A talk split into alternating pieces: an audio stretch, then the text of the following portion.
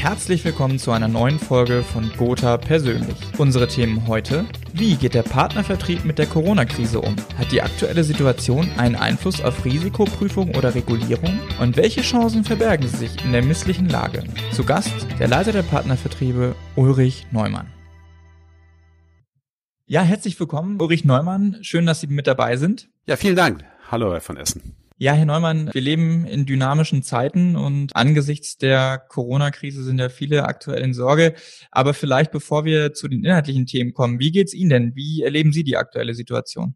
Ja, vielen Dank der Nachfrage. Mir geht's selber persönlich gut. Ich bin gesund und meine Familie auch, aber auch alle Kolleginnen und Kollegen aus dem Partnervertrieb. Wir haben also noch keinen Corona-Fall und sind da sehr froh drüber, denn die Betroffenheit ist ja dann schon sehr groß, wenn man sich überlegt, was dann also mit den Menschen und dem Umfeld passiert. Also uns geht es gut und wir erleben diese Zeiten natürlich wie einen Quantensprung in eine neue Zeitära, denn wir haben uns das vor 14 Tagen so noch gar nicht vorstellen können, was jetzt gerade in unserem Umfeld passiert. Ich finde aber, dass wir das insgesamt großartig managen und damit wirklich auch vernünftig umgehen, so dass ich auch die Hoffnung habe, dass wir zum Sommer hin ein wenig Entspannung erfahren. Mich würde das natürlich sehr freuen, weil ein wenig mehr Normalität im Sommer gut tut, auch für die Gemüter, denn über Wochen und Monate so einen Zustand aufrechtzuerhalten, wird, glaube ich, keinem Freude bringen. Ja, da haben Sie vollkommen recht. Da spreche ich jetzt mal für, für meine Position.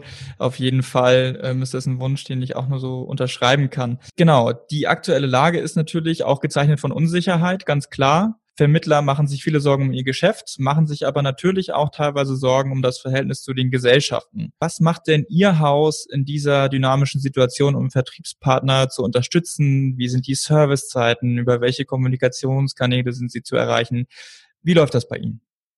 Ja, das ist wirklich enorm, wenn man sich überlegt, was wir in den letzten Tagen und letzten zehn Tagen im Grunde genommen so erlebt haben. Wir haben über 3700 Mitarbeiter ins Homeoffice schicken können. Wir haben die Technik, die Logistik, die Ausstattung zur Verfügung gestellt. Wir stellen die telefonische Erreichbarkeit sicher, den Service. Wir bearbeiten die Mails. Wir gehen da mit internen Programmen wie Skype, Zoom, Microsoft Team, Telco, Webco mit um. Das ist wirklich enorm. Und da haben wir in den letzten zehn Tagen eine ganz neue Welt betreten treten. Ja, wir haben in den vergangenen Monaten sicherlich immer hart darum gerungen. Wir haben einzelne Partnervertriebsdirektionen zum Beispiel schon im Homeoffice gehabt, aber die meisten eben noch nicht. Und jetzt sind wir quasi gezwungenermaßen alle in diese neue Welt hineingetreten. Und das ist schon eine irre Leistung auch, was da unsere Systemlandschaft beziehungsweise unsere Techniker hingestellt haben. Äh, wir wollen natürlich auch weiter Geschäft machen. Das bedeutet Kunden anrufen, Online-Beratungen durchführen, eins zu eins Webkonferenzen anzubieten. Wie gesagt, Zoom zu benutzen, um halt eben auch miteinander sich zu sehen und zu arbeiten. Ich glaube, dass wir da sehr gut aufgestellt sind, dass wir viel getan haben und dass Vermittler wie auch Gesellschaften hier an einem Strang ziehen, denn auch die Vermittler wollen ja in der Beziehung zu ihren Kunden entsprechend technisch aufgestellt sein und die Beratungen fortsetzen. Da merkt man natürlich auch im Besonderen die, die in der Vergangenheit dort schon investiert hatten, haben einen großen Vorteil denen gegenüber, die jetzt erst anfangen, sich quasi auf diese neue Art der Kooperation und Zusammenarbeit mit den Kunden einzustellen. Aber summa summarum, unsere Botschaft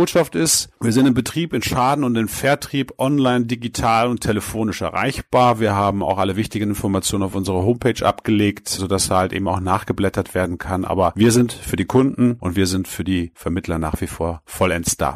Das ist auf jeden Fall gut zu hören. Das wird viele auch sicherlich beruhigen. Die aktuelle Situation ist natürlich auch eine, in der Gerüchte aufkommen, muss man ganz klar sagen. Nicht zu speziellen Versicherern, aber eher generell, gerade im Bereich Leben und Kranken, was zum Beispiel die Annahme und Leistungspolitik angeht, etwa dass weniger Anträge angenommen werden und auch die Leistungspolitik strenger wird. Ist das ein Gerücht, was irgendeine Substanz hat oder werden hier auch eher Ängste geschürt?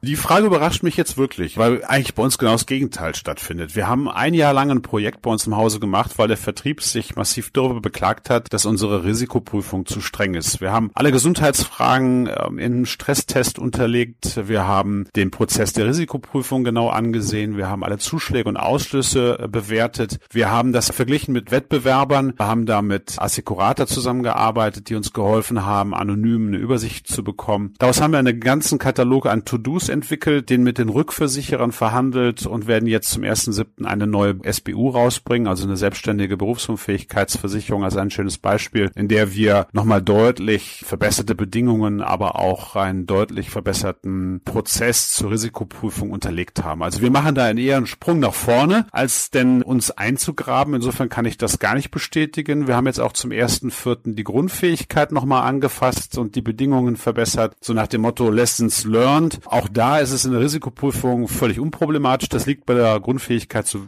am Produkt selber, aber da haben wir nichts verschärft und verändert. Auch in der Krankenversicherung ist es völlig unverändert und stabil. Also wenn da jemand das Gespür hat, dass ein anderer Wettbewerber im Markt seine Geschäftspolitik verändert hat und die Risikoprüfung verschärft, er ist bei uns herzlich willkommen. Wir kämpfen um jeden Kunden, den wir bekommen können, der zu Gotha will. Insofern kommen Sie gerne zu uns, wenn Sie denn woanders unglücklich sind. Alles klar, ja, das ist auch irgendwo schon eine ganz gute Überleitung zu meinem nächsten Thema. Es gibt ja das geflügelte Wort, in jeder Krise steckt eine Chance. Ist das angesichts der aktuellen Lage etwas, das Sie auch unterschreiben würden? Und falls ja, welche Chancen sehen Sie speziell mit Fokus auf die Branche? Ich habe das eben schon mal angedeutet. Gut, dass Sie das fragen. Ich habe das vor paar Tagen meinen Mitarbeiter auch gesagt. Also nichts ist so schlecht, dass es nicht wieder für irgendwas gut ist, habe ich da in dem Zusammenhang gesagt. Ja, also wir haben in der Vergangenheit ja immer über Technik, Digitalisierung und Online-Beratungen gesprochen, haben aber auch festgestellt, dass viele noch sehr zögerlich an die Sache rangehen. Also so sind zum Beispiel nur 37 Prozent der Anträge, die wir im Privatkundengeschäft bekommen, online. Und das ist mir eigentlich viel zu wenig, weil gerade das Privatkundengeschäft prädestiniert dafür ist halt eben deutlich digitaler und technische abgewickelt werden zu können. Und das erleben wir gerade jetzt, ja, in den Zeiten, wo man eben nicht mehr zum Kunden fahren kann, wo man Online-Beratung durchführt und wo man dann auch die Online-Abschlüsse wählen kann, haben wir jetzt halt eben wirklich insgesamt in der Branche einen großen Sprung nach vorne gemacht. Und als wenn es diesen Anlass bräuchte, belegt zu bekommen, wie wichtig Digitalisierung ist, ich sag mal, jetzt haben wir ihn und jetzt ist das äh, genau die Zeit, in der alle investieren sollten, um dann auch nachhaltig dabei zu bleiben, diese Form der Kundenberatung Kundenberatung, diese Form der Abschlüsse zu wählen. Und deswegen sage ich ja, diese Zeit hat uns tatsächlich auch einen Sprung nach vorne gebracht, wenn es um die Frage der Digitalisierung geht. In den letzten Tagen und Wochen kam ja nicht nur Corona aus China nach Deutschland, sondern auch Geld, jede Menge. Und zwar für das Münchner Unternehmen Lilium. Das kennt vielleicht nicht jeder, aber das ist, arbeitet an der Entwicklung von Flugtaxis. Und zwar ist einer der Hauptinvestoren in dieser aktuellen Runde der chinesische Technologiekonzern Tencent, den kennen vielleicht einige. Angesichts dieser Entwicklung äh, stellt sich mir so ein bisschen die Frage, ob da europäische und auch gerade deutsche Firmen ein bisschen aufpassen müssen, gerade in der Krise auch den Überblick zu behalten, wie viel chinesisches Geld in unseren Markt reinkommt und wie man vielleicht auch Alternativen dazu findet. Wie würden Sie das beurteilen?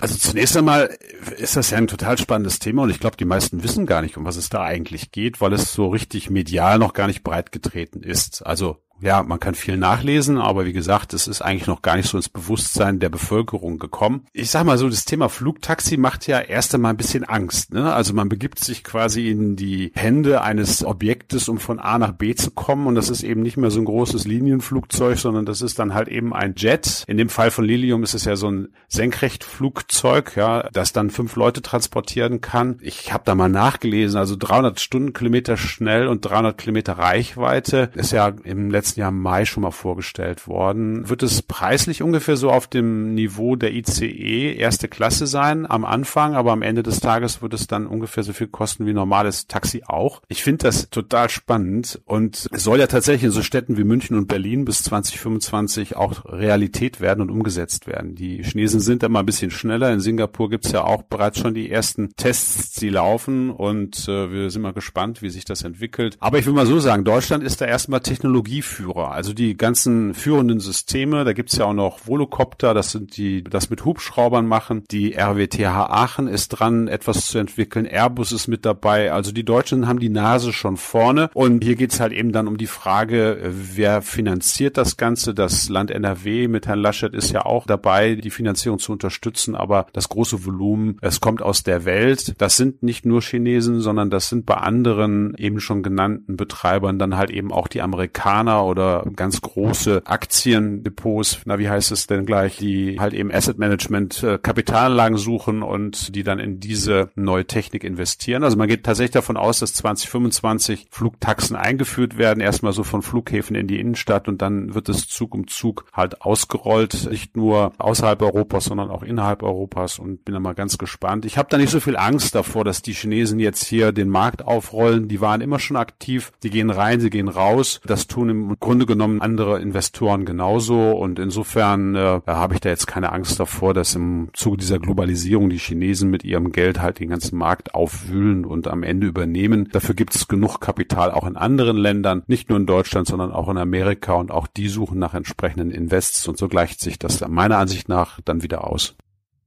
Also quasi eher den positiven Drive mitnehmen, den das internationale Geld bringt und in die Entwicklung stecken und hoffen, dass man da in der Technologie weiterhin Führer bleibt und auch dann die Produkte in den Markt reinbringt sozusagen.